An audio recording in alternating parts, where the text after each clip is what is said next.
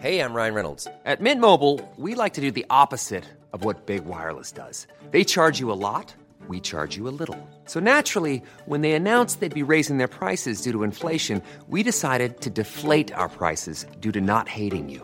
That's right. We're cutting the price of Mint Unlimited from $30 a month to just $15 a month. Give it a try at mintmobile.com slash switch. $45 upfront for three months plus taxes and fees. Promo rate for new customers for limited time. Unlimited more than 40 gigabytes per month. Slows. Full terms at mintmobile.com.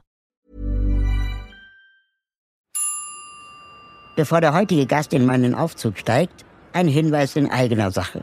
Denn im Aufzug hat jetzt eine eigene Website. in-aufzug.de. Dort findest du alle Folgen zum Nachhören, Transkripte der Folgen und Infos, wie du im Aufzug unterstützen kannst. Mit einem kleinen monatlichen Beitrag hilfst du nämlich mir, diesen Podcast noch lange weiter zu betreiben. Meinen heutigen Gast kennt ihr garantiert alle. Mit der Sendung mit der Maus und Wissen macht A vermittelt er auf seine ganz eigene sympathische Art Wissen an die kleinen und großen Kinder. Die Rede ist natürlich von The One and Only Ralf Kaspers. Ralf hat mich absolut überrascht. Er sagt von sich selbst, dass er so der Typ planlos ist und gerne einfach rumhängt. Warum das ein großer Vorteil für seine Arbeit ist, erzählt er euch gleich. Wir reden außerdem darüber, ob er wirklich auf Borneo geboren ist. Wie man mit Kindern auf Augenhöhe redet und was man sagt, wenn es einem eigentlich die Sprache verschlagen hat. Denn Ralf ist Schirmherr der Traube e.V. Köln, einem Verein für Trauerbegleitung für Kinder und Jugendliche. Das macht er aus eigener Erfahrung. Sein Vater verstarb, als Ralf 15 Jahre alt war. Ich muss gestehen, ich war schon vor unserem Treffen ein Riesenfan. Jetzt, nach unserer Aufzugsfahrt, bin ich es noch mehr. Ihr auch? Aufzug dir auf für Ralf Kaspers.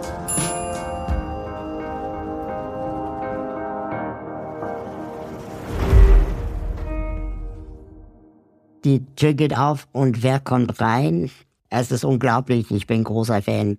Ralf Kaspers. Hallo Ralf, schön, dass du da bist. Hallo Raul, das freut mich sehr. Gut, dass hier noch Platz ist im Fahrstuhl. Ja, der Aufzug ist äh, geräumig genug. Äh, Ich hatte auch schon tolle Gelegenheiten mit tollen Menschen, ungefähr eine Stunde, so lange fährt der Aufzug immer, äh, äh, zu quatschen. Hattest du schon einen awkward Aufzugmoment? Ständig. Ich äh, provoziere die aber auch. Ich kann ja sehr gut auf Kommando furzen und das ist gerade in Aufzügen sehr praktisch. Also ich mache dann so Geräusche. Ich kann es kann es jetzt zum Beispiel gerade mal gerade mal zeigen. Achtung. Ah ja, Das kann ich einfach so. ja. Das war ein feuchter Vorsitz. Hm. Und das, das kann ich auch während ich rede. Und das ist sehr praktisch. Und ich, gerne mache ich das in vollbesetzten äh, Aufzügen. Ein so ein Geräusch. Und dann gucke ich alle vorwurfsvoll an und frage, muss das sein? Ich meine, es ist wirklich keine lange Fahrt hier. Kann man da nicht warten, bis wir alle wieder ausgestiegen sind? Und dann mache ich so ein paar Würgegeräusche und ja, meistens ist es sehr lustig für mich. Ich glaube, ich bin kein guter Aufzugmitfahrer. Hältst du das dann aus, wenn die Leute dann auch nicht genau wissen, wie, wie man damit umgeht? Ja, total. Also Awkward Silence ist mein zweiter Vorname.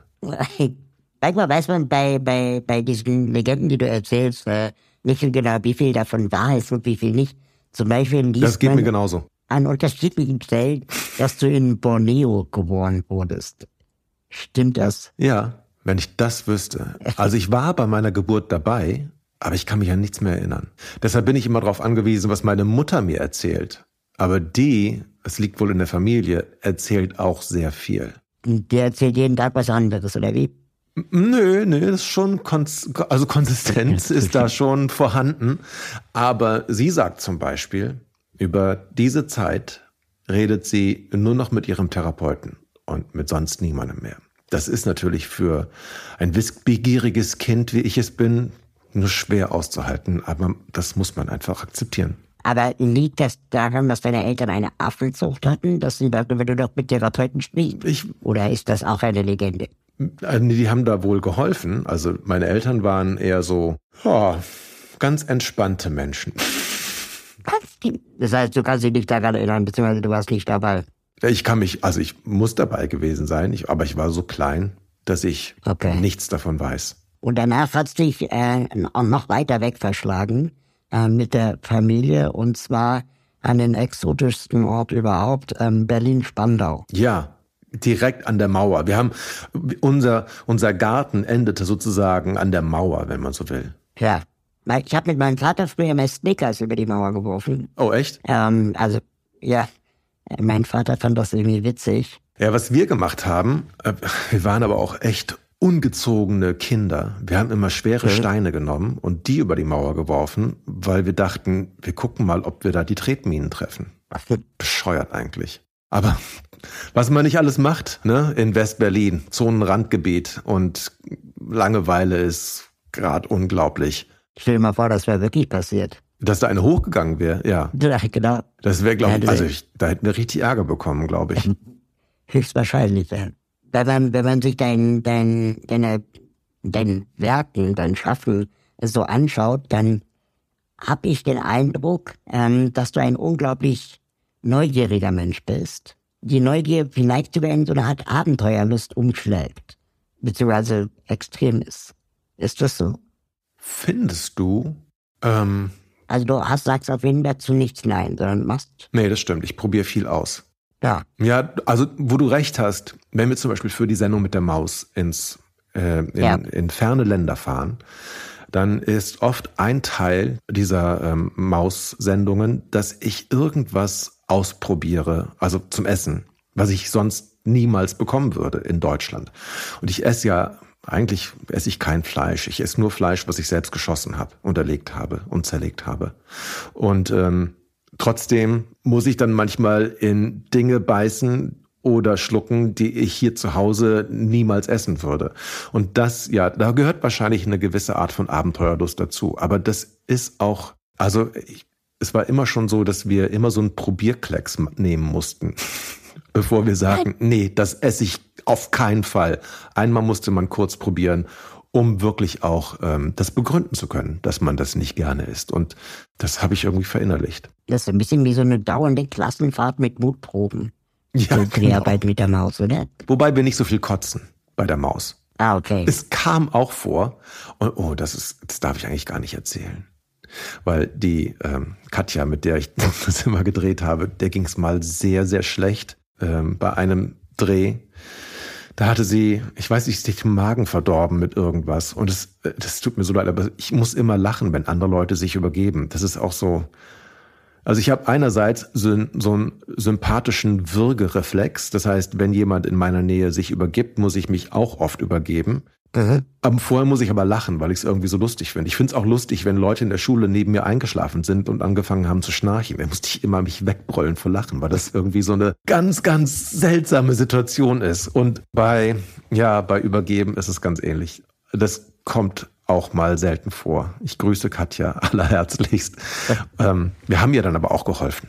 Aber gut, ja, ich meine, so, so, ähm, waren so richtig krank nach einer Reise oder während einer Reise waren wir wahrscheinlich alle mal, oder? Ja, es, das bleibt ja nicht aus irgendwie. Nee.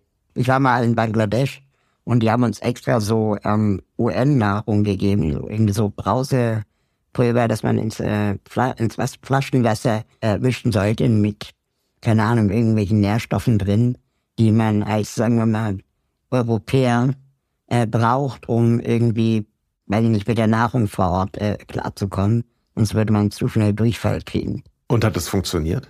Hat funktioniert, also ich war zumindest nicht krank. Ich weiß nicht, ob es ah, ja. ohne nicht auch geklappt hätte, aber das ähm, ich wurde zumindest nicht krank. Durchfall ist da, Durchfall ist so schlimm wie Kotzen eigentlich. Ich finde das. Ja, ja, das ist, so. richtig heftig. Das hört auch nicht auf und du weißt auch nicht, wann du das nächste Mal wieder musst. Ich finde, Alter kann Durchfall nicht das Schlimme, dass man Durchfall hat, sondern dass man nicht weiß, wie lange man jetzt zwischen zweimal Karten Zeit hat. Ich finde, das Schlimme beim Durchfall ist das Lachen.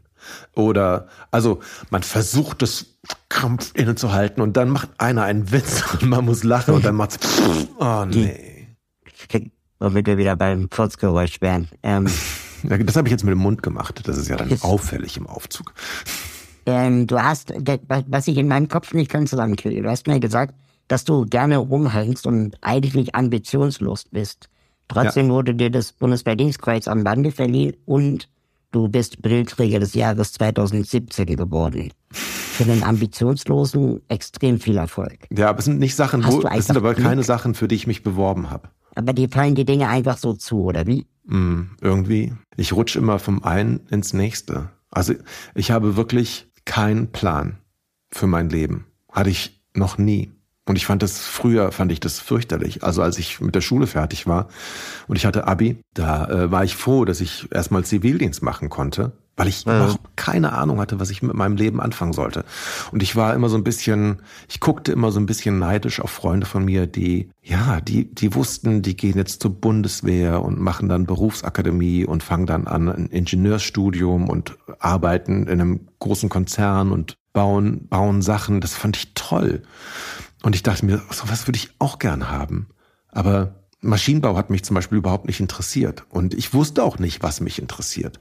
Ich war wirklich so richtig planlos. Und inzwischen habe ich mich dran gewöhnt und inzwischen ähm, bin ich ganz froh, dass ich so so planlos bin, weil das dafür gesorgt hat, dass ich keinen Tunnelblick entwickelt habe. Mhm. Oft ist es ja so, wenn du ein Ziel vor Augen hast und wenn du sagst, okay, in fünf Jahren möchte ich keine Ahnung, so und so viel tausend Euro im Jahr verdienen oder ich möchte, ich weiß nicht was, ein dickes Auto und du hast dieses Ziel vor Augen, dann besteht die Gefahr, dass, dass du so einen Tunnelblick entwickelst, weil du nur noch auf dieses Ziel guckst.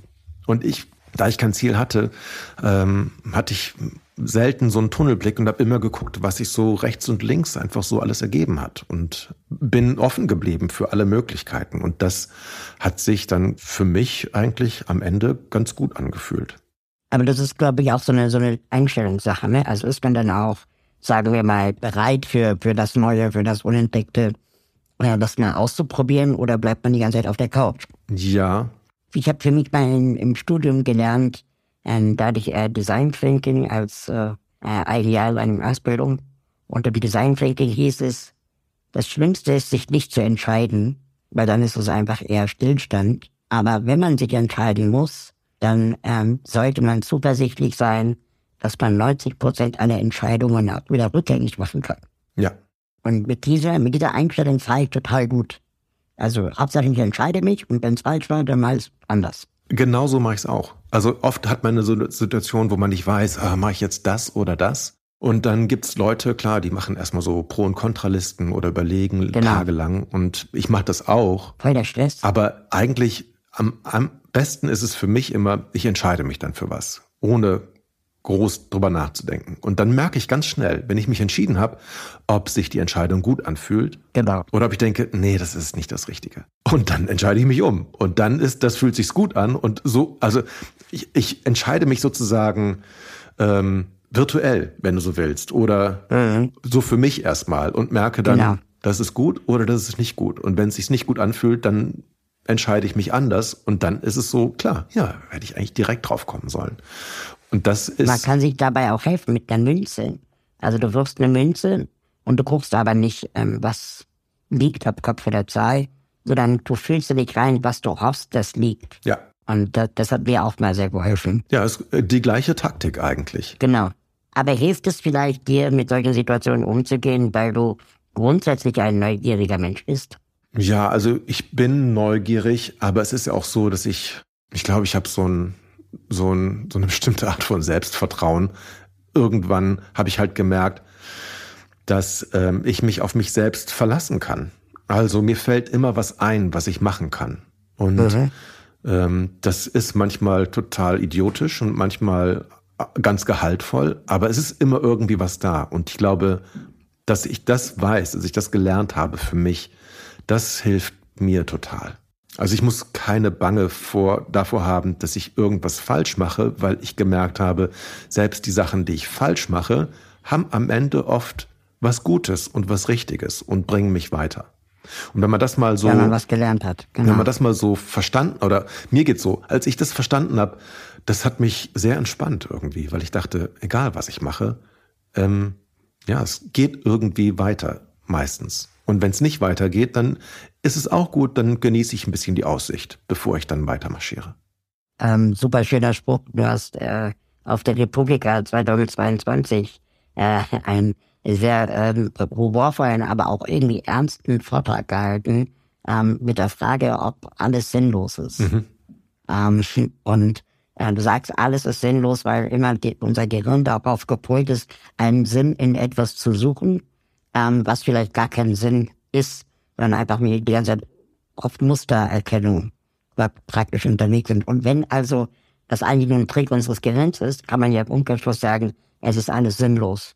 Und mit dieser Leichtigkeit, dass alles sinnlos ist, äh, kann man ganz gut durchs Leben gehen. Habe ich das richtig zusammengefasst? Ja, ungefähr.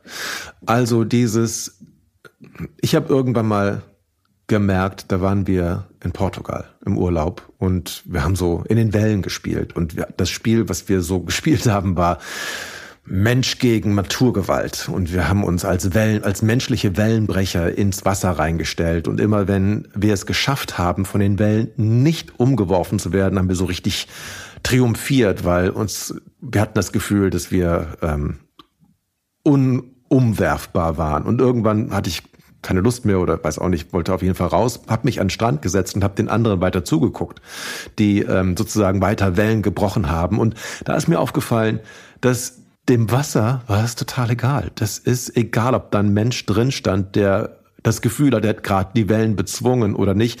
Das Wasser ist einfach trotzdem an, das, an den Strand weitergerollt und zurück, als wäre da keiner im, im Meer drin gewesen. Und da ist mir aufgefallen, es ist echt lustig. Wir, als wir da so gespielt haben, haben so dieses Gefühl gehabt, gewonnen zu haben, aber eigentlich war da nicht mal ein Wettkampf. Also es war einfach nur in unseren Köpfen. Und wir ja. haben so getan, als wäre das ganz großartig, aber dem Wasser war es voll egal. Da ist mir aufgefallen, eigentlich den Sinn, den wir in so einer Tätigkeit sehen, ähm, den, den gibt es von dem Ding eigentlich selbst gar nicht. Es, wir geben diesen Sinn.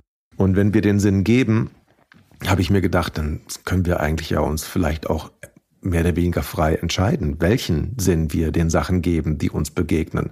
Das ist natürlich ganz oft, wenn du so mit Leuten zu tun hast. Ich hatte, ich hatte sehr oft das Problem, dass ich Sätze oder Situationen immer persönlich genommen habe und ähm, gedacht mhm. habe, da will mir jetzt jemand persönlich an den Karren fahren. Und das hat mir geholfen, unter anderem zu sehen, dass Leute nicht persönlich mich meinen, wenn sie gerade irgendwie scheiße sind, sondern das ist einfach vielleicht eine Laune oder die haben gerade was selbst was Doofes erlebt. Und diese Sinnlosigkeit und dieses, dass es nicht immer sich alles auf mich bezieht, das fand ich ganz, ganz entspannend, ehrlich gesagt. Also ich bin mal in Berlin abends mit der, mit der U-Bahn gefahren und da stieg jemand ein, der guckte mich an und sagte die ganze Zeit, du Arschloch, du Arschloch, Wichser. Und ich dachte, was habe ich dem gemacht? Ich stehe hier einfach nur. Bis ich dann irgendwann verstanden habe, nee, der guckt mich zwar an und flucht wild rum und schimpft, aber der meint nicht mich. Der, es ist einfach nur, ich bin jetzt gerade hier, aber es ist, also jeder andere würde genau die gleiche Salve abbekommen. Ja. Und ähm, da konnte ich dann irgendwie viel leichter damit umgehen.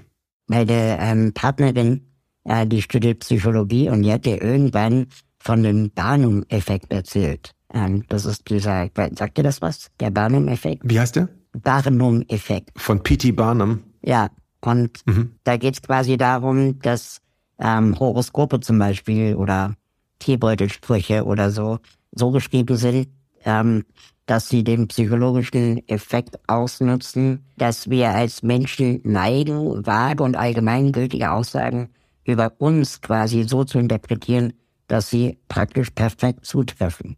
Ja. Und das ist ja letztendlich ähnlich so, ne? Also man denkt dann, der Typ meint einen selbst, wenn er einen beschimpft, was auch eher wahrscheinlich als unwahrscheinlich ist, aber ähm, trotzdem muss das nicht so sein. Richtig. Und das führt wieder zurück auf dieses, ähm, was wir gerade eben hatten, mit dem Entscheiden. Es gibt ja ganz viele Menschen, die sich denken, okay, ich weiß nicht, was ich tun soll, aber wenn jetzt das nächste Auto ein roter, roter Golf ist, dann mache ich das so und so. Genau. Und dann warten die und ja, dann kommt vielleicht ein roter Golf und äh, die entscheiden sich so, wie sie sich eigentlich vorher schon entschieden hatten. Die brauchten nur noch mal so einen so einen Stupser von außen. Es ist wie so ein Horoskop, dass ähm, du eigentlich das lesen möchtest, was du oder dass du das liest, was du lesen möchtest, weil das irgendwie schon so als, als Entscheidung in deinem Kopf vielleicht drin ist und du nur so einen äußeren Impuls brauchst, der aber gar nicht von außen unbedingt kommt, sondern das bist ja auch du der das interpretiert und einordnet. Äh, kommen wir zu, zu deiner Arbeit. Ähm, ich muss gestehen, ich bin jetzt 42. Ähm, das heißt, als du mit Kinderfernsehen angefangen hast, Da war ich eigentlich schon volljährig. Da war es schon durch. Ja, trotzdem, ähm, wenn ich von Anfang an ein großer Fan von dir, weil du eine irgendwie natürlich geliebte Neugier ausstrahlst. Und es erinnert mich an meinen Kindheitsheld, nämlich Abi Maywald, der auch mal im Interview gesagt hat, dass er von nichts Ahnung hat und deswegen alles wissen will. Ähm, ist das bei dir auch so? Absolut. Also Armin ist mein großer Lehrmeister.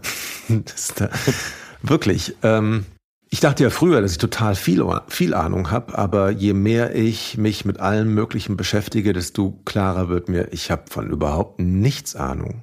Und das ist das Schöne, wenn dann irgendwie eine Frage kommt, die ich beantworten muss für die Maus oder für, für Wissen macht A damals, dann muss ich mir erstmal die Sachen erklären und versuchen, es zu verstehen. Und wenn man von nichts Ahnung hat, ist es insofern von Vorteil, weil man da so einen, so einen unverstellten Blick dann auf die Fragen und die Antworten hat. Und ja. mit den ganzen Menschen, die Ahnung haben, mit denen ich mich unterhalte, denen kann ich dann genau die Fragen stellen, die ich brauche und die vielleicht auch andere Leute brauchen, die auch von dem Thema keine Ahnung haben, um das einigermaßen zu verstehen. Warum hast du denn bei Wissen macht A aufgehört? Och, da gab es so ein paar, ähm, sagen wir mal so, wir hatten unterschiedliche kreative Vorstellungen, wie okay. die Sendung weitergehen sollte. Wie bei, wie bei allen großen Bands. Ähm, Genau, du machst jetzt eine Single-Auskopplung und bist jetzt genau. quasi Solokünstler. Bist du in der Tat wirklich, du hast mehrere Bücher beschrieben, ja, da kommen wir auf, auf später noch zu. Die ähm, Sendung mit der Maus und äh, Quarks und Co. moderierst du aber.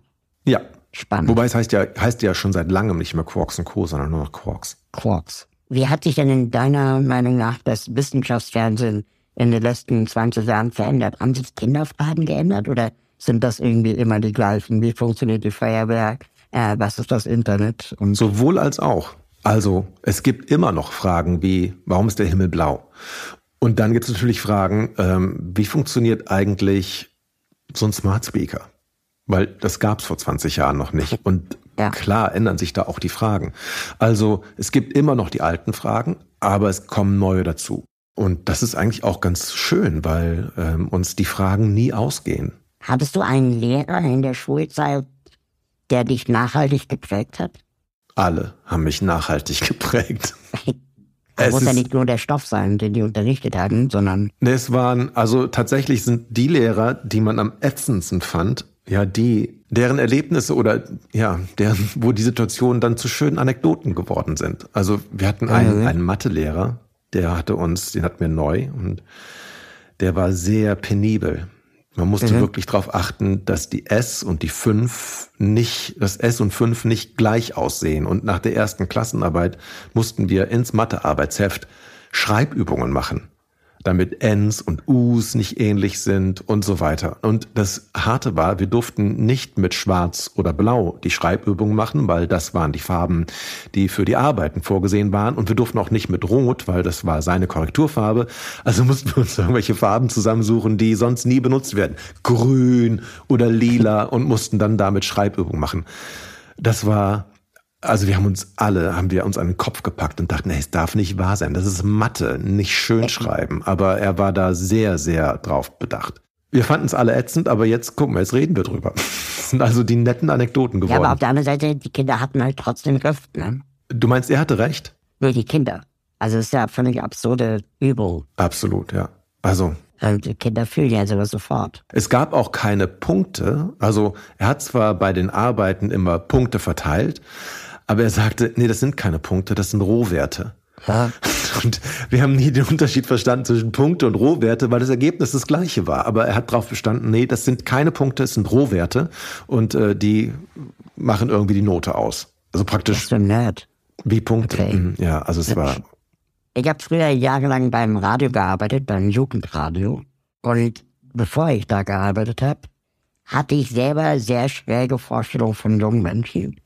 Und zwar die Vorstellung, die man sonst in der FAZ oder in Tageszeitungen liest. Und wegen sind da sowieso alle nur am Kiffen, am Saufen, gewalttätig oder, oder was auch immer. Oder zocken nur. Und dann fiel mir auf, dass selbst wenn erwachsene Menschen versuchen, sich jungen Menschen anzunähern, und dann so Wörter benutzen wie cool oder swag, dann ist es auch ganz schnell irgendwie cringy. Und QED. worauf, genau, worauf ich hinaus will, ist, dass die Kommunikation zwischen Erwachsenen und Kindern wirklich gar nicht so einfach ist. Ne? Also man fragt dann schnell, wie warst du in der Schule oder hast du Hausaufgaben oder so, so doofe Fragen. Ähm, aber wie glaubst du, kommt man mit Kindern oder Jugendlichen am besten ins Gespräch? Naja, eine Grundvoraussetzung ist, dass man wirklich dran interessiert ist. Also mhm. so Fragen wie, na, wie war es in der Schule? Das sind ja eher so Fragen nach dem Motto, äh, ich muss was fragen, äh, ich weiß nicht, was ich fragen soll, also stelle ich einfach so eine Frage. Und währenddessen räumt man vielleicht gerade irgendwie die Spülmaschine aus und ist gar nicht wirklich dabei. Äh, und das ist so das allererste. Wenn man mit jemandem ins Gespräch kommen will, dann sollte man einfach andere Sachen weglegen. Telefon zum Beispiel oder so.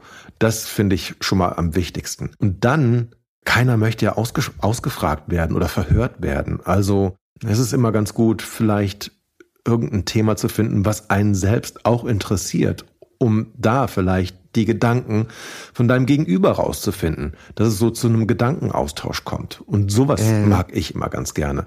Wir haben es bei uns immer so gemacht, also wir haben immer so Spiele gespielt, wenn uns langweilig war im Stau oder an der, an der Supermarktkasse und wir warten mussten und einfach nicht vorwärts oder rückwärts kamen. Und dann haben wir uns immer so Fragen gestellt wie ähm, zum Beispiel, welche Superkraft hättest du gerne? Oder warum stehen wir eigentlich immer an der falschen Schlange im Supermarkt, nie an der schnellsten?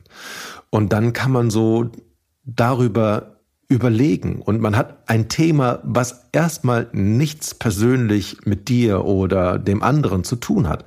Aber weil man über so ein Thema nachdenkt und darüber erzählt, gibst du ja indirekt ganz viel über dich preis oder erzählst okay. über dich. Und das ist total schön. Das, das mag ich halt gern. Und das ist, finde ich, immer so ein guter Weg. Also nicht immer so der direkte, geradlinige Weg, sondern gerne einfach so ein bisschen seitlich verrückt auf so eine Sache drauf zu gucken. Und das finde ich immer gut. Das finde ich auch bei, bei meiner Arbeit immer schön. Das macht mir am meisten Spaß. Und wenn du wir sagst, wen meinst du da? Deine Familie mit du und deine Kinder oder deine Eltern mit dir? Nee, meine Familie, also meine, ich und meine Kinder oder Freunde von mir und ich oder Leute, die ich nicht kenne oder Menschen, die mich interviewen. Es ist oft so, dass sehr, sehr oft die gleichen Fragen gestellt werden. Und ich finde das, das, das wissen die Interviewer natürlich nicht, aber ich finde es total langweilig. Dann, wenn aber ich das ist so geil, weil du bietest eine Antwort. Du bietest eine Antwort, du hast zwei Bücher geschrieben mindestens, 99 Fragen, 99 harmlose Fragen äh, an Kinder und 99, ähm, äh, wie war das andere Buch? Seichte. Waren seichte Fragen. Und 99 Ich habe da nicht genau einfache. verstanden, was der Unterschied zwischen seicht und harmlos ist. aber ich zitiere mal ein, ein paar. Ja. Ähm, zum Beispiel, was ist für dich der beste Tag der Woche? Oder auch mein, meine Lieblingsfrage, ähm, was weißt du, was du nicht beweisen kannst? ja.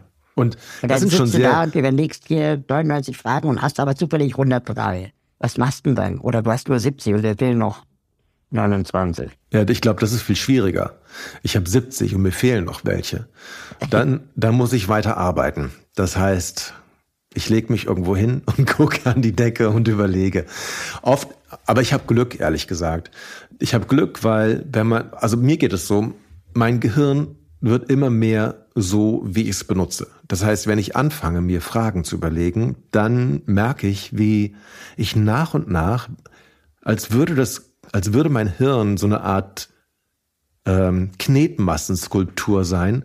Das formt sich immer weiter in Richtung, okay, wo gibt's denn noch Fragen? Und ah, da habe ich was gesehen oder was gehört oder was gelesen. Mhm. Da steckt ja auch eine Frage drin. Und das ist ganz toll. Dann läuft es im Grunde automatisch. Und ich muss nur fleißig genug sein, das alles aufzuschreiben und nicht zu vergessen. Und dann vielleicht auszusortieren, welche Fragen jetzt ein bisschen zu einfach sind oder doof. Wobei auch die einfachen Fragen gut sind. Oben oder unten beispielsweise. Ist auch so eine Frage. Also das Muss man sich dafür in Kinder hineinversetzen oder, oder ist genau diese Idee, wir müssen uns in Kinder hineinversetzen, auf Augenhöhe begegnen, bla bla bla, schon die Gefahr, dass es cringe wird? Das macht, glaube ich, jeder anders. Ich mach's nicht. Also Augenhöhe finde ich super. Und es gibt zwei Möglichkeiten, auf Augenhöhe zu kommen. Entweder du gehst in die Knie und äh, versuchst sozusagen ähm, dein Niveau zu verändern. Oder aber, und das mache ich gern, ich nehme lieber andere Leute auf den Arm Äh, und heb die hoch. Und, und zeigst ähm, ihnen deine Welt. ja, eigentlich, eigentlich eher so, ich mache meine Späße mit denen und dann das auf den Arm nehmen. Aber das, das beinhaltet auch, dass ähm, Ach so, okay, jetzt habe ich verstanden, sorry. Und äh, das beinhaltet aber auch, dass ich, ähm, also ich finde immer, wenn ich jemanden auf den Arm nehme oder wenn ich jemanden ähm, veräpple im schlimmsten Fall, ist es ja auch so eine Art von, ja, ich nehme dich für voll. Ich glaube, dass du das auch vertragen kannst und Mhm. ähm, ich pack dich nicht in Watte ein, sondern ich nehme dich als als Menschen, der sehr viel mehr von der Welt mitbekommt, als vielleicht andere das das vermuten. Kinder sind ja nicht doof, nur weil sie klein sind. Warum werden Kinder immer unterschätzt? Keine Ahnung. Also, ich weiß es echt nicht, weil die meisten Erwachsenen waren ja auch mal klein. Und ähm, Ja, oder wir vergessen es irgendwie. anscheinend. Oder die haben, haben so ein großes Schutzbedürfnis, dass sie, dass sie möchten, dass den Kleinen nichts, nichts Schlimmes widerfährt und deshalb ähm, ist da so ein, so ein Gluckeninstinkt und Beschützerinstinkt und wollen die in Watte einpacken. Aber äh, ich habe ja ein, ein, äh, ein Buch auch geschrieben über Trauerbegleitung bei Kindern und Jugendlichen. Und da ist es in der Situation, wo wirklich was echt Schlimmes passiert ist, dass jemand gestorben ist, der dir total viel bedeutet. Ähm, da ist natürlich der Impuls von vielen Erwachsenen, oh Gott, das ist so schlimm, das kann man einfach keinem Kind zumuten, weil wie sollen die das schaffen? Die werden, die kleinen Seelchen werden zerbrechen. Und da ist natürlich auch was dran. Und man muss gucken, dass man, dass man eine, einen Raum schafft, wo Menschen sich gut fühlen und wo sie sich sicher aufgehoben fühlen. Aber trotzdem, wenn dein Vater gestorben ist, dann ist er gestorben und dann bringt es nichts, das einem Kind vorzuenthalten. Im Gegenteil, das macht es eigentlich noch schlimmer. Also es gibt eine der, der vielen Fragen ist, wann ist eigentlich der richtige Zeitpunkt, meinem Kind zu sagen, dass sein Vater gestorben ist? Es gibt keinen Sofort richtigen. Zeitpunkt. Es Ja, ist einfach oder? immer der falsche Immer, Zeitpunkt. genau, ja. Und deshalb ist es am besten, so, so klar und einfach wie möglich zu sagen, ähm, es ist was Schlimmes passiert. Dein Papa ist tot, beispielsweise. Das ist hart, aber viel härter ist, Geschichten zu erzählen, dass er nach Australien gefahren ist für eine Zeit oder ähm, gerade nicht nach Hause kommen kann. Kinder merken ja, wenn was nicht stimmt. Und dann merken sie, es stimmt was nicht. Und ich habe das Gefühl, ich werde angelogen.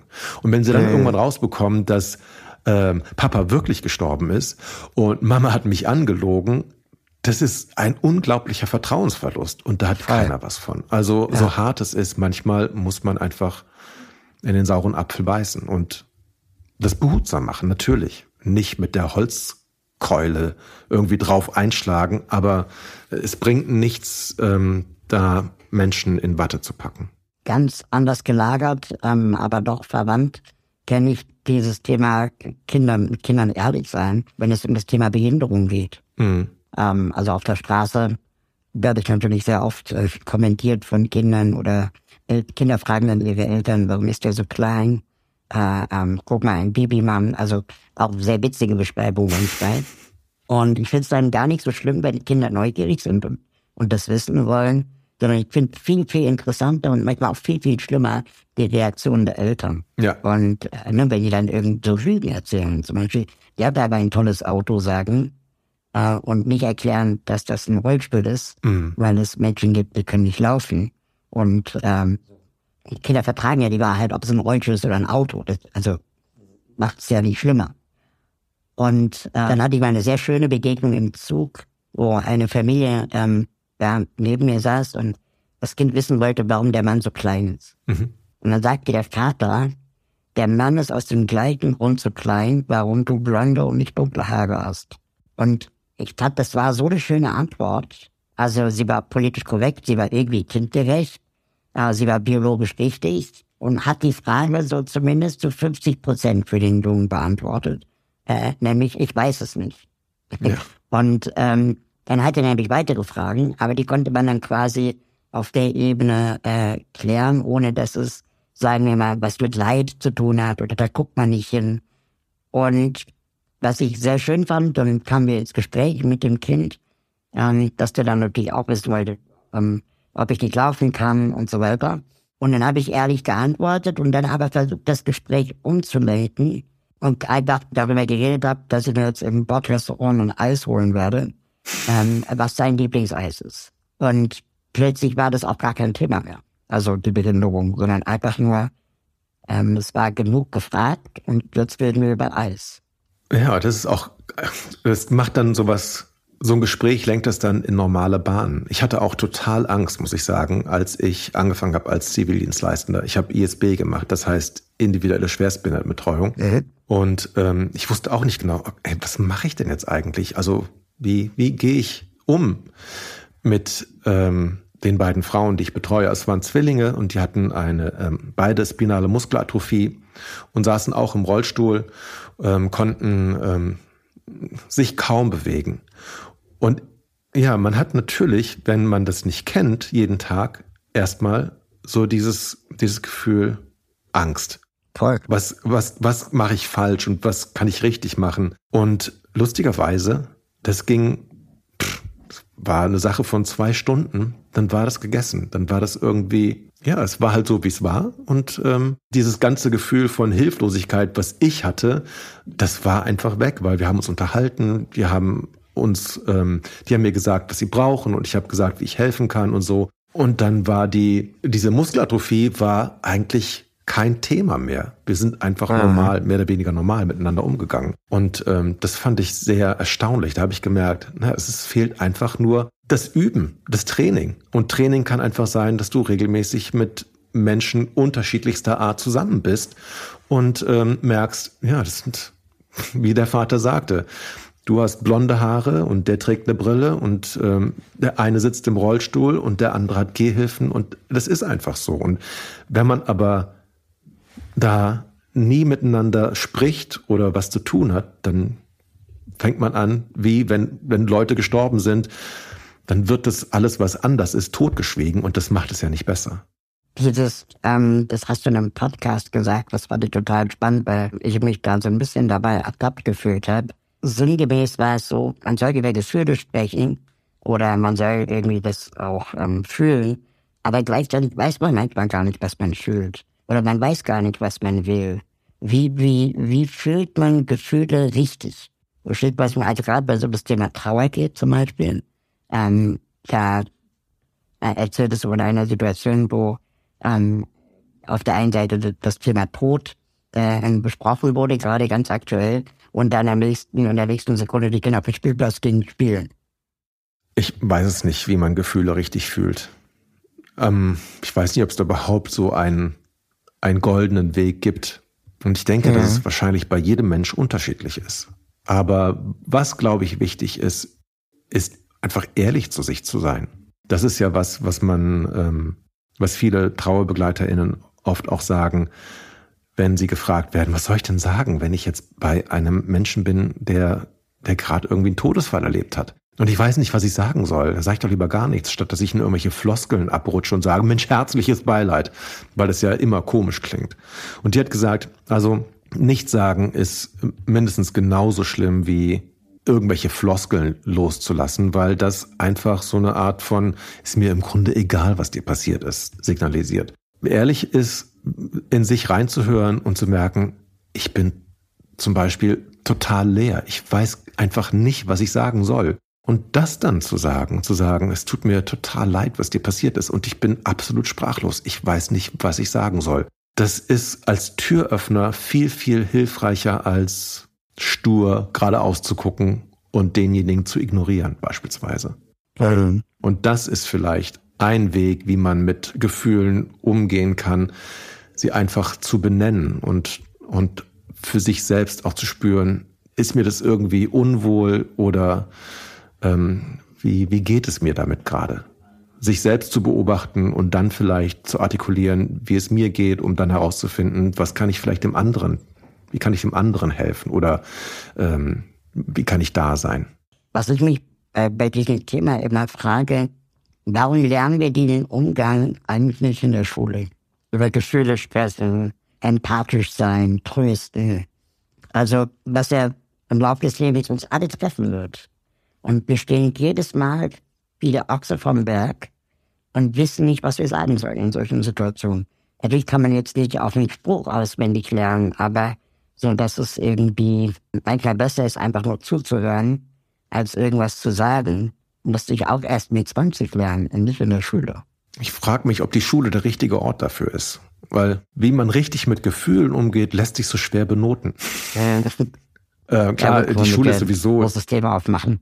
Noten. Ja, das ist, das ist nochmal Ja. ein ganz anderes Thema. Aber ja, wie, wie geht man damit um? Es ist, ich glaube, da ändert sich gerade relativ viel, so auch bei, bei vielen jungen Menschen, die einfach merken, ähm, dass das, wie ihre Eltern Gefühle vorgelebt haben oder ihre Großeltern, wie die damit umgegangen sind, dass das nicht so wirklich gesund ist. Äh, Und ich könnte mir vorstellen, dass das gerade so ein bisschen ähm, ja im Umbruch ist und dass viele Menschen einfach merken, mir geht es besser, wenn ich mich so und so verhalte und nicht andersrum. Also ich weiß es bei mir zum Beispiel. Es gibt ja, wenn du wenn du mit jemandem aneinander geraten bist, gibt es ja viele Möglichkeiten, damit umzugehen. Ähm, Rache ist eine Möglichkeit, dass man überlegt, okay, wie kann ich es dem heimzahlen, dass er mir das getan hat. auch einer deiner Fragen, Vergeben oder Vergeltung. Ja, genau. Und ich habe für mich festgestellt, ähm, so reizvoll das ist, in so Eskalationsfantasien zu schwelgen und sich zu überlegen, wie ich Sachen heimzahlen kann. Ich merke, mir geht es zum Beispiel besser, wenn ich einfach sage, okay, das war's jetzt so und es war scheiße, aber wir müssen ja irgendwie weiterkommen. Und ich kann mich besser selbst im Spiegel anschauen, wenn ich weiß, ich kann da vergeben und muss nichts vergelten. Hm. Und das ist für mich natürlich auch der Weg des geringeren Widerstands, aber, Ja, wollte gerade sagen, ist auch ein bisschen feige vielleicht manchmal. aber ist es wirklich feige zu sagen, weißt du was, ich nehme deine Entschuldigung an oder auch nicht, aber ich, ich kann dir vergeben. Eigentlich ist es nicht unbedingt feige. Genau, weil sie entschuldigt wurde. Aber wenn es äh, keine Entschuldigung gab und dann quasi man einfach alles in sich reinfrisst, was ich als behinderter Mensch auch manchmal erlebe und dann denke so, Du musst es ja nicht in dich reinfressen und du musst auch nicht als Konsequenz sagen, okay, das darfst du natürlich immer so weitermachen. Du Genau. kannst ja für dich auch ähm, entscheiden, ich möchte damit so nichts mehr zu tun haben und kannst deinen Frieden machen. Also ich mache lieber meinen Frieden, als dass ich weiter eskaliere. abs ja, ja, nee, da hast du recht. Nur manchmal frisst man dann so in sich rein und kommt dann schlecht gelaunt nach Hause an und weiß erst später, warum das so war. Ja, aber reinfressen ist, glaube ich, was anderes als vergeben, oder? Vergeben braucht länger bei mir zumindest. Aber vielleicht bin ich auch so ein impulsiver Mensch, der gerne schnell äh, einfach wütend wird. Weißt du, und das ist ja auch super, wenn du rausfindest für dich, ich kann nicht so leicht Äh. vergeben, weil ich mich echt gekränkt gefühlt habe. Dann ist es ja auch gut, einfach darüber nachzudenken. Voll. Und das ist ja auch, finde ich, kein Reinfressen, wenn du über sowas nachdenkst und am Ende vielleicht rauskommt, ich muss diesem Menschen einfach sagen, dass das nicht in Ordnung war. Und das ist vielleicht auch ein Weg zum Vergeben, weil du kannst dann sagen, das war nicht in Ordnung und ich möchte, dass du das weißt und dass du das nicht nochmal machst. Das heißt, du frisst es auch nicht in dich rein, aber du lässt es raus und Also wenn ich die Verantwortung den anderen zurückgeben, zu sagen, wenn du das dabei machst, dann übernimmst du dafür die Verantwortung. ja oder gar nicht oder zu sagen, das passiert nicht ein zweites Mal. Das werde ich nicht, Ja. werde ich nicht ähm, akzeptieren. Es war ganz lustig in der Grundschule von meinen Kindern. Da gab es mal einen Elternabend und da fragte dann, ähm, es war dann das Thema, wie gehen wir um mit Schimpfwörtern und so. Und die Grundschullehrerin meinte, die, die war echt super, wie Schimpfwörter. Ähm, schimpfen ihre Kinder zu Hause und dann haben die Eltern gesagt, ja, die sagen oft so Arschloch und, und Scheiße, wobei Scheiße gar nicht schlimm ist. Arschloch ist ja meistens so, dass wenn man andere Leute beschimpft. Und dann sagte die, die Grundschullehrerin, das war total super, das gibt es hier bei uns nicht. Und dann fragten die Eltern, ja, aber, aber wenn die Kinder das sagen, was, was für Konsequenzen gibt's denn dann? Und dann meinte sie, das gibt es hier nicht. Ich habe denen ganz klar gesagt, wir reden so hier nicht. Und da gibt's keine Konsequenz, kein wenn, dann. Es ist einfach so, wir reden hier so nicht. Und das ist ganz klar kommuniziert worden. Und für die Kinder war das dann, okay, wir reden hier so nicht.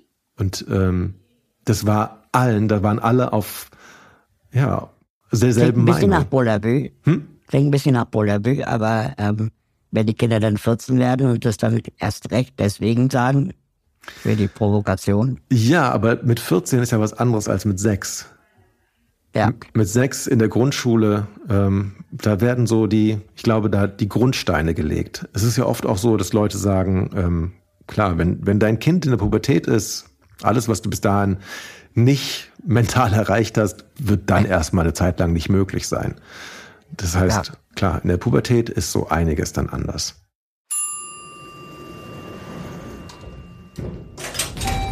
Gleich geht's weiter. Wenn du diesen Podcast unterstützen möchtest, dann kannst du das mit einem kleinen monatlichen Beitrag tun. Im Gegenzug kannst du aktuelle Folgen vorab hören. Und du wirst, sofern du das möchtest, hier im Podcast auch namentlich genannt. Alle Infos findest du auf raul.de-aufzug. Ende der Service-Durchsage. Viel Spaß beim zweiten Teil der Folge.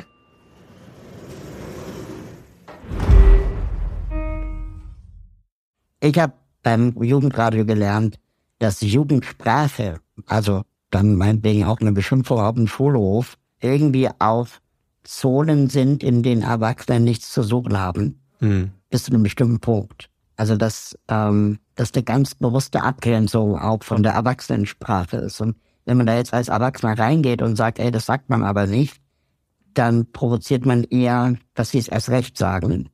Wenn man ihnen aber erklärt, pass auf, es kann Situationen geben, da ist jedes oder dieses Wort äh, eine große Verletzung für jemanden. Deswegen möchte ich einfach nur, dass du das weißt. Was du zu deinen Buddies sagst, wenn ich nicht da bin, ist mir egal. Aber du musst einfach lernen, verantwortungsvoll mit diesen Wörtern umzugehen. Ja, das ist richtig. Und ich glaube, das verstehen die dann auch. Und da sind wir wieder bei dem, ähm, auf welches Niveau begibst du dich? Ähm, versuchst du sozusagen dich ja, auf die Höhe von, von anderen Menschen zu geben, indem du sozusagen deren Sprache sprichst oder versuchst du ja. die hochzuheben und, und ihnen zu sagen, also das ist so die Situation und das musst du einfach wissen, ohne selbst gerade in so eine, in so eine Jugendsprache vielleicht ähm, abzudriften. Und da, da signalisierst du denen aber auch, wenn du so mit denen sprichst, dass du die eben auch ernst nimmst und nicht als irgendwelche kleinen komischen Vollidioten. Ja. Du bist der Schirmherr des Traube e.V. in Köln. Ähm, Traube steht für Trauerbegleitung. Und du machst das, wenn ich das richtig verstanden habe, aus äh, eigener Erfahrung heraus. Was genau macht eine Trauerbegleitung? Also wenn jemand in deiner Familie gestorben ist beispielsweise, dann ist das mhm. grausam. Es ist äh, ein, ein Erlebnis, was du keinem gönnst. Das soll keiner mhm. haben, keiner erleben. Aber es passiert eben. Und Trauerbegleiter, die ja, die sind einfach da und können helfen, bestimmte Dinge einzuordnen oder zu sagen, dass es keinen eindeutigen Weg gibt, wie Menschen trauern, sondern dass jeder Mensch anders trauert. Konkret heißt das, es gibt da zum Beispiel Trauergruppen, die oft sehr viel lustiger sind, als man meint. Da kommen dann die, die Kinder und Jugendliche hin, weil Traube, die machen das hauptsächlich für Kinder und Jugendliche und sitzen meistens erstmal da, weil keiner will in eine Trauergruppe gehen und merken dann, dass es gibt erstens ganz viele andere Menschen im, im ähnlichen Alter, denen auch sowas passiert ist, dass die einen Vater verloren haben oder dass die Mutter gestorben ist. Und dann kann man ja so die ersten Schritte machen in das Leben ohne diesen wichtigen Menschen. Der kommt ja nicht wieder. Und es geht ja nicht darum, jemanden loszulassen oder sich für immer und ewig an alles zu erinnern, sondern es geht darum, ja. diesen Verlust so in das eigene Leben zu integrieren, dass man einfach merkt, okay, das ist jetzt ein Teil von mir und ähm, das gehört zu mir und ich mache jetzt das Beste draus, weil mein Leben geht weiter.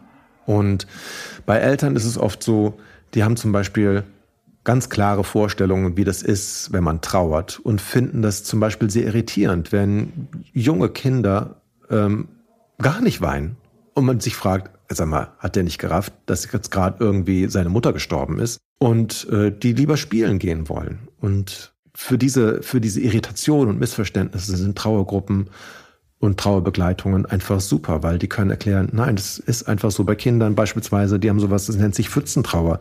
Die springen rein in eine Pfütze und sind traurig und heulen und dann ruft ein Freund an und fragt, willst du spielen gehen? Und dann springen die raus aus der Pfütze und dann ist die Trauer erstmal abgehakt, dann gehen die spielen, konzentrieren sich darauf. Und das ist für Erwachsene sehr schwer nachzuvollziehen. Wenn man aber weiß, dass das normal ist, dass es bei ganz vielen Kindern so ist, dann muss man sich darüber keine Gedanken machen und sich nicht sorgen. Und das hilft dann auch.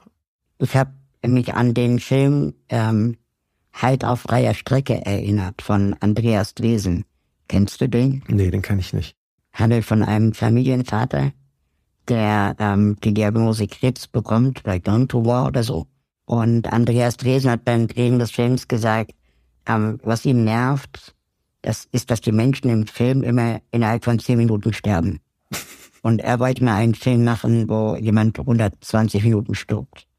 Und der Film fängt quasi mit der Diagnose an, wo dann der Arzt sagt, ja, ähm, Sie haben einen Gehirntumor. Und dann ähm, begleitest du diesen Vater dabei, wie er ganz langsam stirbt. Mhm. Und dieser Film ist ganz stark mit Impro-Elementen ausgestattet. Also dass genau diese Beklommenheit, was sagt der Arzt, was sagen die Angehörigen, was sagen die Freunde, ähm, wirklich möglichst authentisch und nah sein soll. Und da gibt's eine Schlüsselszene, ich glaube, das ist auch im Trailer drin, wo dann die Kinder von dem Vater ähm, auch trauern.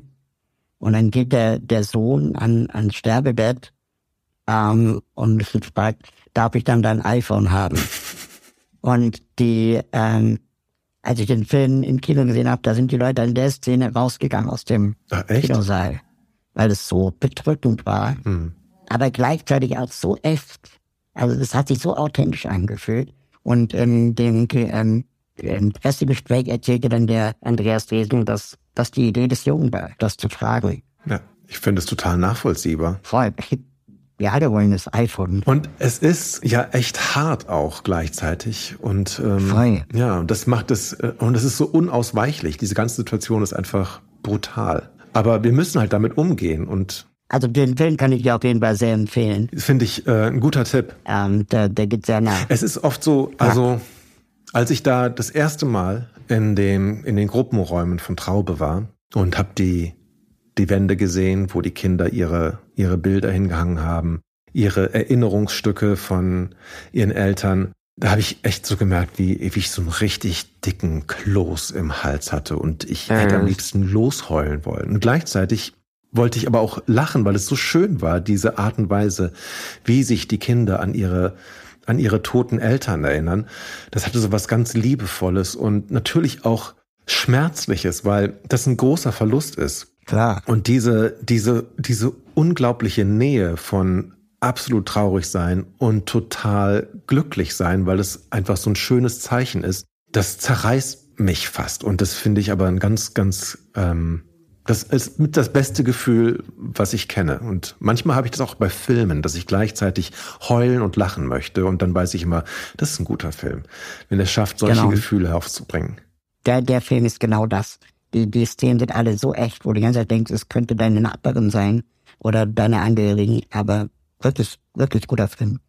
Gibt es, ähm, also kannst du überhaupt zu, zu den äh, Gruppenräumen gehen von Traube, ohne dass du der Star bist? Ja, ich gehe meistens, wenn keiner da ist. dann gehe ich dahin. Also ich meine, jeder ist doch, also es gibt doch wahrscheinlich keinen Menschen, der dich doof findet. Och, das würde ich so nicht denken. Mir fallen ein paar ein, die mich doof finden. Aber ähm, es ist ja so, wenn, wenn die gerade ihre Trauergruppen haben, dann bin ich da auch völlig fehl am Platz. Also da habe ich nichts zu suchen. Und da, da sind die ja für sich und sollen die Sachen machen, die sie da so machen. Ich, ich sehe dann die Jugendlichen, die zum Beispiel, wenn wir so, so Jubiläen haben und Feste feiern und äh, oder eine Ausstellung, weil die vielleicht ein Fotoprojekt gemacht haben und ich komme dahin und dann unterhalte ich mich mit denen und ähm, da, da sehen wir uns dann. Aber ich glaube, das ist, wir wissen ja, dass ich da Schirmherr bin oder Botschafter und ähm, ich glaube, da ist die Aufregung nicht mehr ganz so groß. Du hast über das Thema ein Buch geschrieben. Das heißt, ähm, wenn Papa tot ist, muss er dann sterben, wie wir Kindern in Trauer helfen können. Ähm, ich habe da reingelesen, ich habe es nicht komplett gelesen, weil du schreibst so viele Bücher, man kann die auch nicht alle lesen. Nee, da kann man auch nicht. ähm, aber das andere, das ich gelesen habe und wirklich gelesen habe, davon, da kommen wir gleich zu. Und da gibst du quasi Tipps äh, an Erwachsene, wie wir Kindern dabei helfen, Trauer ja, so, also bei der Trauer zu begleiten. Was ist denn aber andersherum ähm, etwas, was viele Menschen falsch machen, wenn sie trauern, was eher kontraproduktiv ist? Trauernde Menschen, was da kontraproduktiv ist, Gibt es da überhaupt etwas oder ist alles irgendwie richtig? Das ist eine gute Frage. Ähm, vielleicht ist eine Sache, die, die falsch ist, oder falsch, das ist aber auch eine Art und Weise, wie man mit sich selbst umgeht. Aber ich könnte mir vorstellen, dass es nicht so gut ist, immer darauf zu achten, wie andere Menschen einen sehen. Und immer zu gucken, den Erwartungen von anderen zu entsprechen. Wow. Weil das geht immer nach hinten los.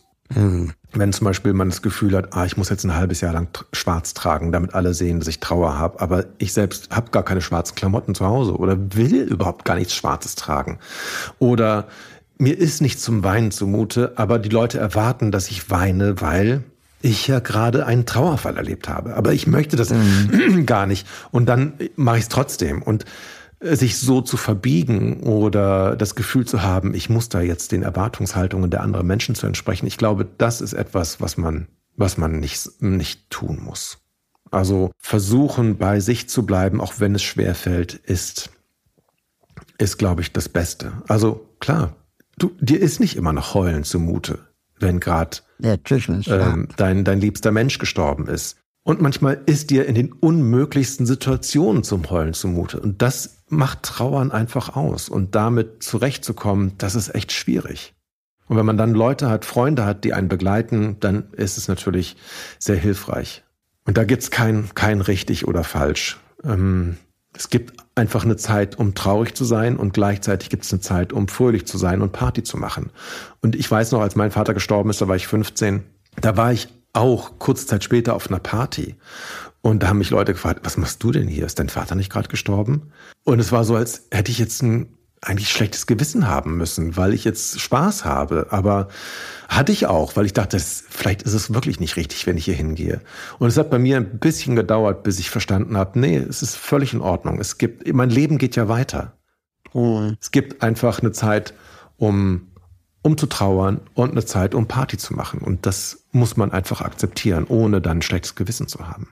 Du bist unglaublich talentiert darin, komplexe Themen verständlich zu machen. Und es gibt ein, ein Buch, das du geschrieben hast, ähm, das heißt äh, Scheiße sagt man nicht, die 100 unbeliebtesten Elternregeln. Ach, und schon ein bisschen älter. Ja. 2007 erschienen. Und ähm, das ist eines der Bücher, das ich am häufigsten an Kinder schenke. Sehr gut. Ähm, weil ich es einfach so geil finde, sich mit Kindern zu verbünden gegen die Eltern. Und der Lieblingstipp, der da drin steht, äh, zumindest mein Lieblingstipp, ähm, wenn Eltern sagen, mit nassen Haaren geht man nicht raus, sonst wirst du krank, dass das wissenschaftlich nicht belegt ist. Ja, ja, das stimmt. Und, und das finde ich halt so geil, weil ich habe das selber geglaubt, ja. Und äh, dass man sich kind, mit Kindern verbünden kann, ohne sie zu verletzen aber die Eltern so ein bisschen zu ärgern. Ich sage Kindern immer, Popel kann man essen. Natürlich, so, ganz jetzt, wichtig. Wir ja. sind ja Trockennasenaffen. Wir müssen unsere Popel genau. aus der Nase aber rausholen. Das kriegst du wirklich einfach von den Eltern, wenn du das, äh, wenn du das gemacht hast. Aber ich finde es witzig. Also ist es so, bei den nassen Haaren natürlich, äh, du wirst krank durch Viren oder Bakterien oder Pilze klar. oder was weiß ich und nicht durch Kälte. Aber klar, die Kälte kann dafür sorgen, dass deine Schleimhäute nicht so gut durchblutet sind und dann das Einfallstor für eben Krankheitserreger etwas weiter ist. Das kann natürlich schon sein. Aber grundsätzlich mit nassen Haaren rauszugehen, sorgt nicht dafür, dass du sofort krank wirst. Und dieses sich verbünden, ja, das, das war ja auch eine der, der Grundideen. Wir wollten, wir haben einmal eine Wissen macht A-Sendung gemacht, wo wir einfach alle Elternregeln ähm, als das zeigen wollten, was sie sind, nämlich nur pure, reine Gängelei von Eltern, die das, kind, das Leben der Kinder schwer machen wollen. Dummerweise ist dabei rausgekommen, dass viele Regeln schon einen wahren Hintergrund haben. Aber da ist einfach sehr viel aufgelaufen und da ist dann das Buch draus entstanden. Und ja, du hast total recht. Es ist ich mag das auch sehr gerne. Das war eine der Grundprinzipien eigentlich immer bei Wissen macht A, dass wir so einen subtilen Keil treiben zwischen Eltern und Kinder. Also Popeln ja. ist ein super Beispiel. Ähm, ich finde auch, dass man Popel gut essen kann. Das finden ja? die meisten Eltern eklig, vor allem wenn ich das im Fernsehen mache. Und wenn Kinder sehen, die das dann mit ihren Eltern gucken, dass die Eltern das eklig finden, dann ist es so, ah, okay, das ist also etwas, womit ich die so ein bisschen ähm, ja, ärgern kann, im schlimmsten Fall. Es ist für den Ablösungsprozess sehr von Vorteil. Und wenn ich aber gleichzeitig etwas darüber erzähle, wie zum Beispiel die Nasenschleimhäute funktionieren und wie, wie das Nasensekret trocken wird und wie Popel entstehen, wofür das eigentlich alles gut ist oder dass wir tatsächlich zu den Primaten gehören, deren Nasensekrete immer trocknen, die also manuell die Nase befreien müssen von den Popeln, damit die Nase weiter funktioniert, dann ist es ganz toll, weil man, man bekommt so viel mehr Informationen, dass die Mhm. meisten Eltern gar nicht mehr richtig böse sein können, weil sie gemerkt haben, ah, da steckt echt viel drin in so einer Nase. Mehr als man vielleicht auf den ersten Blick vermutet. Gibt es einen Ralf Kaspers Trick im Umgang mit bei Recherche oder mit Kindern, mit denen du immer wieder durchkommst? Ähm, ja, ich zeige meine Fähigkeiten, die ich so habe. Ich kann zum Beispiel einhändig klatschen. Das ist immer ein großes Hallo. Einhändig klatschen. Soll ich dir mal zeigen? Okay. Also ich meine, es ist ein Podcast, Ja, aber du zeig kannst mal. es ja sehen. Ja, man hört es ja. ja. okay, Bildbeschreibung wäre jetzt quasi, du äh, entspannst deine Finger und schüttelst deine Hand so sehr, dass die Finger an den Handballen schlagen. Ja, ich habe viel Zeit mit mir allein verbracht. Da erforscht man den Körper und findet raus, was man so alles machen kann. Warum glaubst du, ähm, haben Kinder in Deutschland eigentlich keine oder eine so schlechte Lobby? Also ich bin ja politisch aktiv für rechte behinderte Menschen und beschäftige mich viel mit, mit meinem Profitsektor und so. Und natürlich gibt es sowas wie die Deutsche Kinder- und Jugendstiftung und so weiter und so fort. Es gibt die Kinderrechte. Aber ich habe manchmal das Gefühl, das ist alles so politisch, juristisch, akademisch und so weit weg von der Realität junger Menschen. Und als ich mit Tanja Häusler von der Telekom mal gesprochen habe, die kennst du ja wahrscheinlich auch, und da meinte sie, das Tragische in Deutschland ist eigentlich, dass ähm, wir Erwachsenen froh sind, wenn wir mit der Schule nichts mehr zu tun haben. Ja, das stimmt. Und dass da eigentlich schon das Problem liegt, dass es keine gute Lobby gibt für gute äh, Schule, gute Kindergärten, äh, außer Eltern, die momentan in der Situation sind. Also, ich habe keine Ahnung, warum das so ist. Wenn ich es wüsste, würde ich es beheben. Und das Image der Kinder ist ja fragwürdig. Ja. Kinder sind so tolle Menschen, die meisten, und trotzdem denkt man, wenn man die Zeitung aufschlägt, das sind alles marodierende Jugendbanden. Das und dann kosten sie auch echt viel Geld. Also spart man da am ehesten, weil die ähm, eben keine Lobby haben und das einfordern, weil ja, ihr seid ja noch nicht so alt, ihr habt ja noch keine Ahnung, wie das Leben läuft. Siehst du daran, ab wie vielen Jahren darf man wählen? Ab 16, wenn es hochkommt. Dabei Ja. ist es ja so, wir wählen ja, um zu entscheiden, wie unsere Zukunft gestaltet werden soll von den Politikern und Politikerinnen. Und alte Menschen verbringen für gewöhnlich viel weniger Zeit in der Zukunft als junge Menschen. Und trotzdem können die alten Menschen viel mehr entscheiden als die jungen Menschen. Und das ist irgendwie total widersinnig. Also es müsste eigentlich, die, die jungen Menschen müssten viel mehr eingebunden werden und auch gefordert werden. Und die müssten auch wählen dürfen und entscheiden dürfen, in welche Richtung es gehen soll. Ich finde es so absurd beispielsweise, wenn man jetzt das, was in Berlin passiert ist bei, ähm, bei den Klimaprotesten, wo die eine Fahrradfahrerin gestorben ist, leider. Ja. Und das so in Zusammenhang gebracht wird. Und jetzt Leute von der CDU überlegen, dass man Menschen, die so auffällig geworden sind und den Verkehr behindern, äh, vielleicht einfach für ein paar Tage wegsperrt. Das ist doch krass. Oder frage ich mich, ey, heißt es jetzt, dass ich alle Falschparker wegsperren darf oder gilt es nur für die, die unbequem sind? Ja, nur die. Nur die, die kleben. Ja, und das ist so, so absurd. Also, das, das, ich fasse es einfach nicht, wie, was für ein, was für eine Welt sich da manchmal herrscht. Ja, das ist wirklich auch so alte, alte Männerpolitik, ne? Hat man manchmal das Gefühl. Ähm, anderes Thema. Ich habe äh, mal durch Zufall in der Zeit ein Interview gelesen äh, mit Maurice Sendak. Maurice Sendak ist der Autor Kerle von ähm, Die wilden Kerle, genau, ein zwölf Seiten dickes Kinderbuch. Ähm, auch verfilmt worden von Jim Jarmusch, glaube ich. Großartige Verfilmung. Ähm, und äh, in einem Zeitinterview, ich glaube, es war eines der letzten Interviews, bevor er starb, da wurde er gefragt, was ist der schönste Leserbrief, den du bekommen hast? Und da erzählt er, dass ähm, er alle Leserbriefe beantwortet hat, dass es manchmal eine Weile gedauert hat, ähm, bis er Zeit dafür hatte, aber er hat sie alle beantwortet. Und eines Tages bekam er eine Antwort auf seine Antwort. Und zwar von der Mutter. Und ähm, die Mutter sagte, der hat sich so über, also ihr Kind hat sich so über den Brief gefreut, dass er den Brief aufgegessen hat. Das ist super. Was, was ist dein, dein schönstes Kinderfeedback? Ähm, ich habe mal gute Nachtgeschichten geschrieben und ich habe von von einem Mädchen, die war vielleicht so sechs, sieben. Die hat mir zusammen mit ihrer Oma, ähm, die, die fand es so toll, die Geschichten, dass sie so inspiriert war, dass sie selbst eine eigene Geschichte geschrieben hat und hat die von mhm. ihrer von der Bekannten von der Oma illustrieren lassen und hat mir ein kleines Heftchen zusammengetackert und das geschickt. Und das fand ich, fand ich super, weil, also wenn man das schafft, wenn man mit, mit etwas, was man selbst gemacht hat, andere Menschen dazu bringt, auch was zu tun und das zu teilen, das ist wie so ein, ja, ich finde es einfach toll, dass das möglich ist. Und ich habe ja. mich, hab mich super bedankt und fand das ganz großartig. Und dann hat sie, ähm, ja, dann hat sie sogar auch beim nächsten Buch wieder weitergeschrieben. Und es ist einfach, ich finde das, sowas finde ich super. Dann müsste eine Kollabo machen, wie man so schön sagt. Ja. Ein Buch zusammenschneiden. Äh, eines dieser, dieser ähm, gute Nachtgeschichten heißt, wenn ich mich äh, nicht irre, wenn Pilsirmchen nasen. Genau. Du hast einen aus dem geile Büchertitel. Danke. Muss man einfach sagen. Eigentlich sollte ich, wollte ich einen Krimi schreiben. Das sollte eigentlich heißen, wenn Glühwürmchen morden. Dann habe ich bei der Recherche festgestellt, dass Glühwürmchen sehr freundliche Wesen sind, die das nicht tun würden. Und dann musste ich da kurzerhand umdisponieren.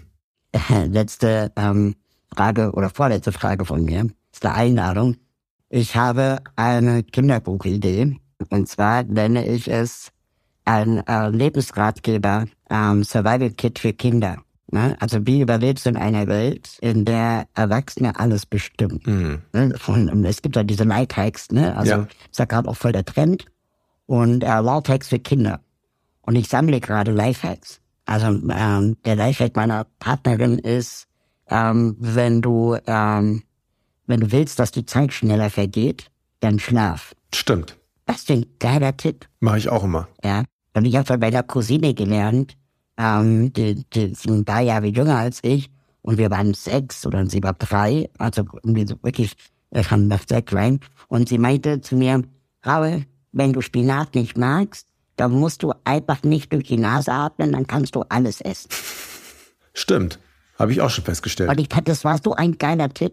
Und seitdem kann ich alles essen. Naja, manchmal, manche Sachen funktionieren trotzdem nicht. Rosenkohl zum Beispiel bleibt bitter. bleibt bitter, ja, okay. auch wenn du die Nase zuhältst. Das ist einfach so penetrant. Oder Zwiebeln. Aber das meiste geht irgendwie. Ja. Und ich finde das so spannend, das wissen Kinder einfach oft nicht. Aber ich glaube, man kann ihnen wirklich das Leben erleichtern, den Frust aussparen. In vielerlei Hinsicht. Stimmt. Leider fehlen mir 99 Lifehacks. äh, aber es sind momentan zehn, glaube ich. Du, das ist einfach, es dauert ein bisschen. Irgendwann verselbstständigt sich das, dann wirst du merken, dass du viel mehr Tipps hast, als du im Buch unterbringen kannst. Das, das ist der, dieser berühmte Muskelgehirn, den man dann praktisch trainieren und weiten muss. Genau.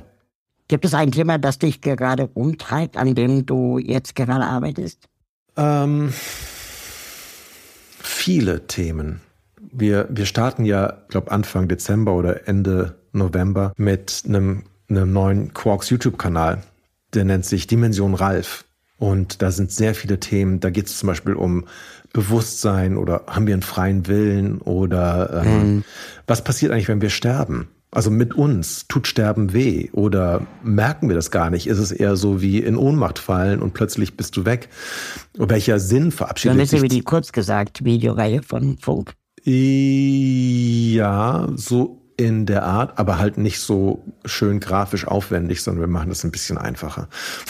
Aber von, von den Themen ist es teilweise gibt es da bestimmt Überschneidungen, ja.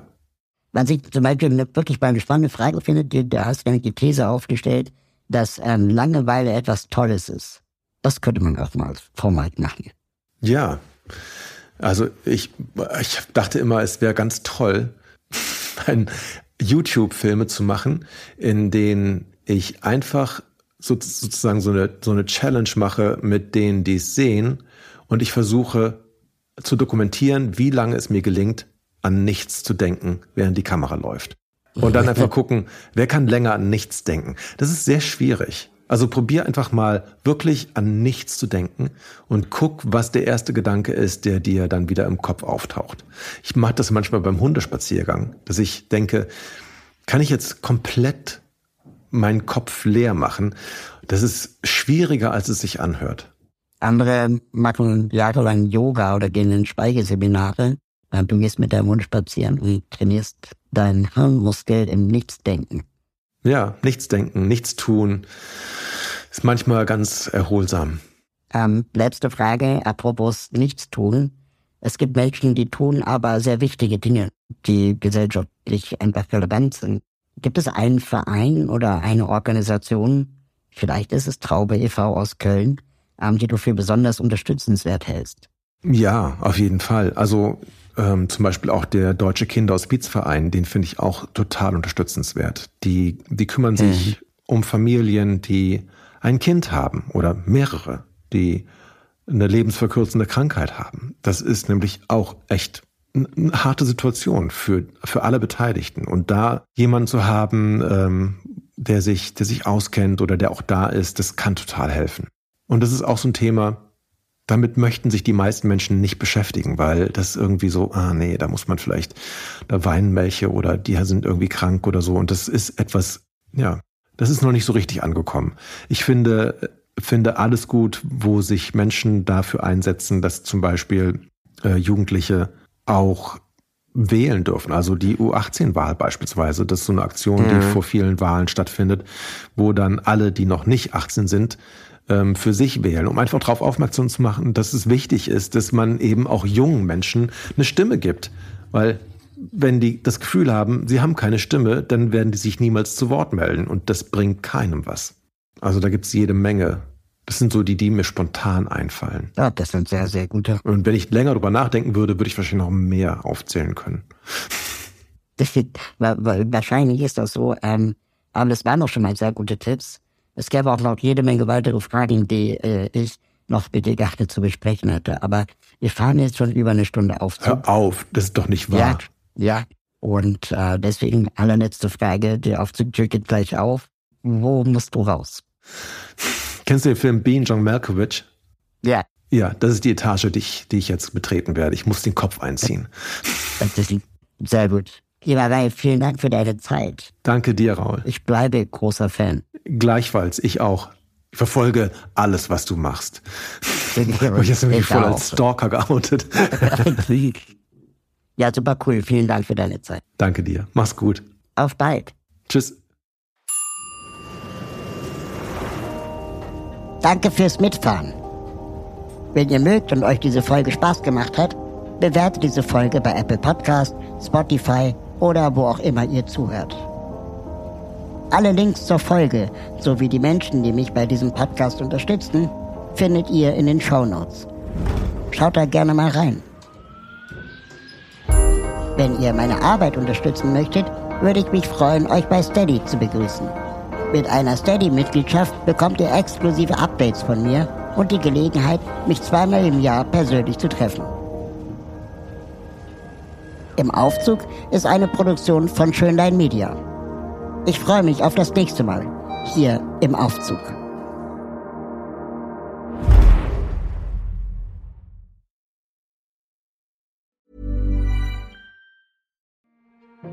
Guten Morgen, du kleines Genie.